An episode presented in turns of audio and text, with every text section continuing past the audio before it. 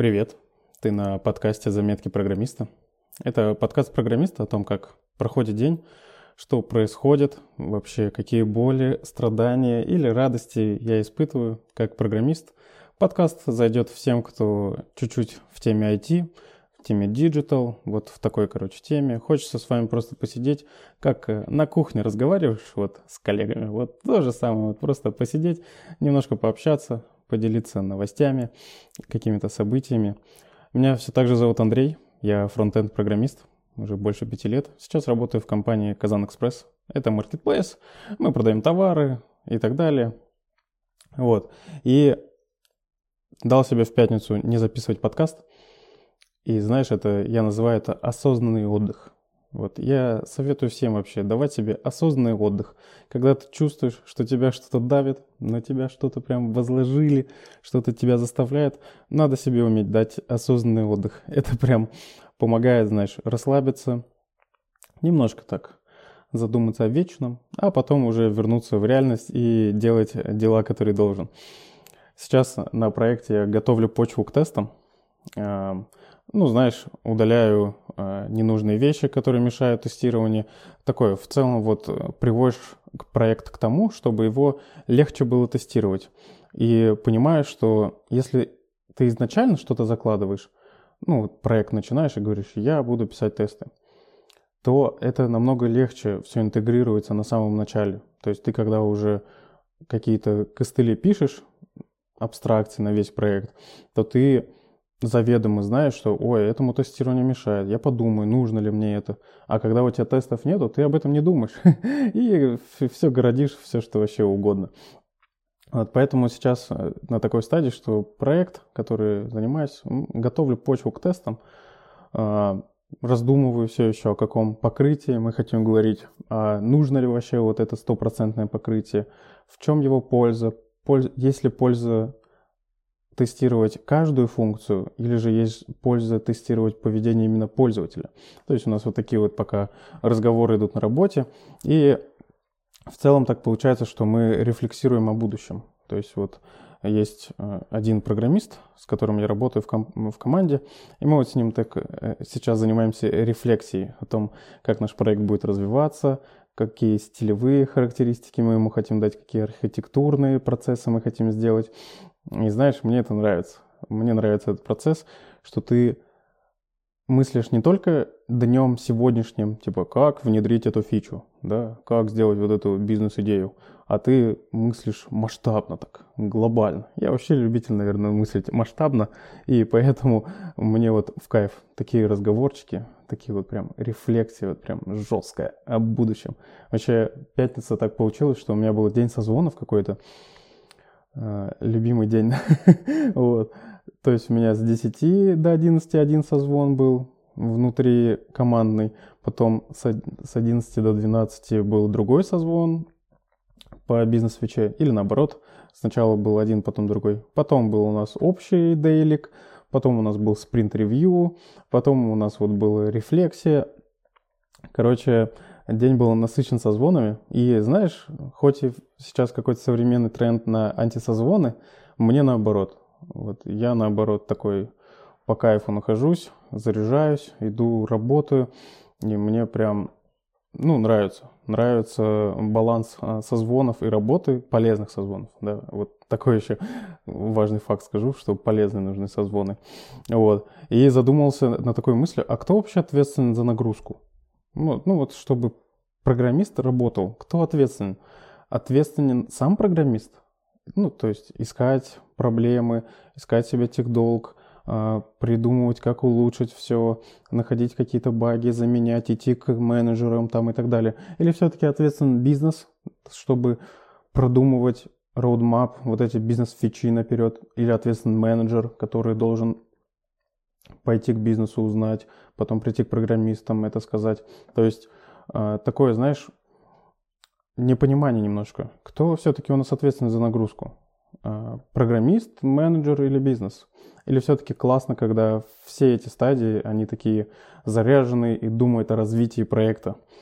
А, это же есть еще понимание, да, типа мы стартап или мы не стартап, мы там чуваки, которые быстро развиваются, или мы наоборот стабильный, долгий бизнес. Короче, кто у вас ответственен за нагрузку? Расскажи мне. Вот э, скажи мне сейчас, я слушаю. Ну ладно, ладно, ты меня слушаешь. У меня, кстати, есть э, телеграм-канал и группа ВКонтакте, называется «Заметки программиста Андрея». Зайди туда, подпишись, и там можешь написать, кто у вас ответственен за нагрузку, чтобы э, мне было интересно узнать опыт других компаний. А еще хочу сказать привет хотфиксам.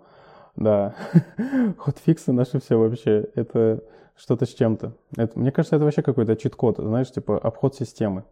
А, вот, сделать хотфикс в прод сразу, минуя все релизы, минуя весь вот этот, всю стадию регресса и так далее. Такой, о, хотфикс, прикольно, давайте вот так сделаем. Кажется, скоро все придет к какой-то системе, когда нету понимания релизов и хотфиксов. Все делается вот а, как-то в одном месте. Что-то, наверное, а, если ты знаком с системой, сейчас скажу, Trunk Basement Development, а, это, короче, когда в одной ветке все разрабатывают, но то, что не готово к пользователю, и это закрывается как-то, и потом оно открывается, когда оно становится готово.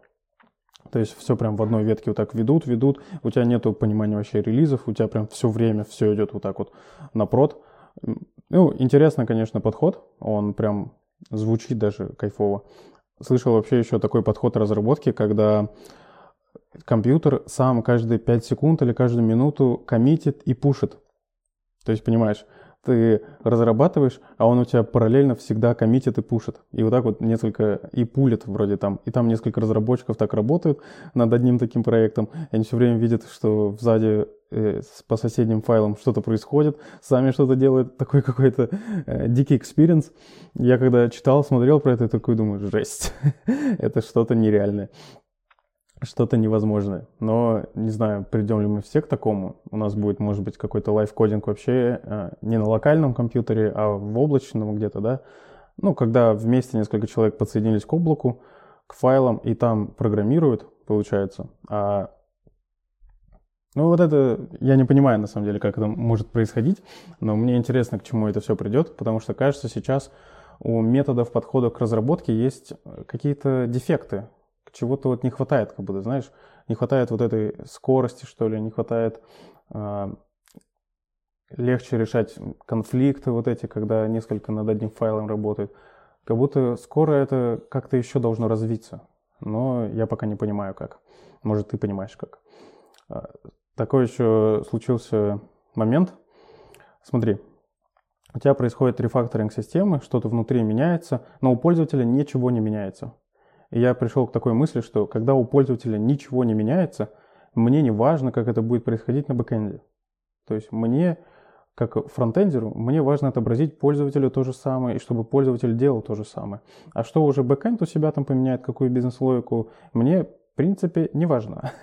Поэтому для меня, как для пользователя этого API, который дает бэкэнд, мне, э, я хочу, чтобы для меня это ничего не менялось. То есть мы тоже разрабатываем сейчас такую большую фичу, которая внутри у нас что-то меняет, flow работы, а снаружи почти ничего не меняется. И вот в моментах, где реально ничего не меняется, я не хочу, чтобы бэк для меня менялся, чтобы я что-то менял под этот новый э, flow. Я надеюсь, ты меня понимаешь. Вот. Это такая боль, что э, когда бизнес хочет что-то изменить, архитектурно что должно именно поменяться, поменяться. Вот мы сейчас в команде как раз этот момент пытаемся решить, что архитектурно у нас должно поменяться, что бэк должен поменять, что фронт должен поменять и что вместе должны менять, а что не должны менять. То есть я к такой мысли пришел. Когда у пользователя ничего не меняется, мне не важно, как это работает на бэкэнде. Вот, вот прям вообще не важно. Писал а, также свои нестандартные решения, велосипеды, и опять понял, что это приводит к тому, что ты просто переписываешь. Что потом ты переписываешь опять на стандарт. Или вот я то, что говорил, готовлю почву к тестам и так далее. Получается, что чьи-то велосипеды просто переписываю под нормальное стандартное решение, потому что вокруг вся экосистема работает с стандартными решениями. Это то же самое, мы хотим уходить там от шаблонизаторов, от э, препроцессоров, от еще каких-то мудреных вещей, потому что в целом вся экосистема работает со стандартами. А какие-то нестандартные штуки, они сильно выделяются, и потом тяжело весь остальной мир под это подстроить. Может быть, это так и в жизни, что вот есть нестандартность, и есть вокруг стандарт какой-то. И будешь ли гнуть ты свою линию стандарта, или наоборот, э, станешь нестандартным. Ну, что-то такое, знаешь. У меня, кстати, к тебе вопрос. Как ты работаешь с гитом? Ну, вот эта э, система управления версией, гит, через какой-то UI или через терминал. Я почему-то привык через терминал, и когда пишу э, что-то в терминале, а потом вот эта вот там бегущая строка, знаешь, бежит, я такой, я программист. Это прям реально себя чувствуешь каким-то программистом, когда работаешь с гитом через терминал. Вот. это забавно. Мне показалось это забавно. И сейчас важное сообщение. Всем тем после выходных хочу один лайфхак рассказать. В Телеграме есть отложенные сообщения. Не обязательно писать по рабочим вопросам в субботу, в воскресенье. Можно просто взять и отложить сообщение на понедельник, там, на начало рабочего дня. Так ты и напишешь, что хотел сказать по работе, но и при этом не будешь отвлекать человека, который сейчас в выходные. Но сейчас уже начало рабочей недели, поэтому я тебе желаю хорошей недели, хорошего дня, когда ты это смотришь. Не забывай, что у тебя есть телеграм-канал, есть группа ВК, заметки программиста Андрея. Будем знакомиться, давай залетай. И пока.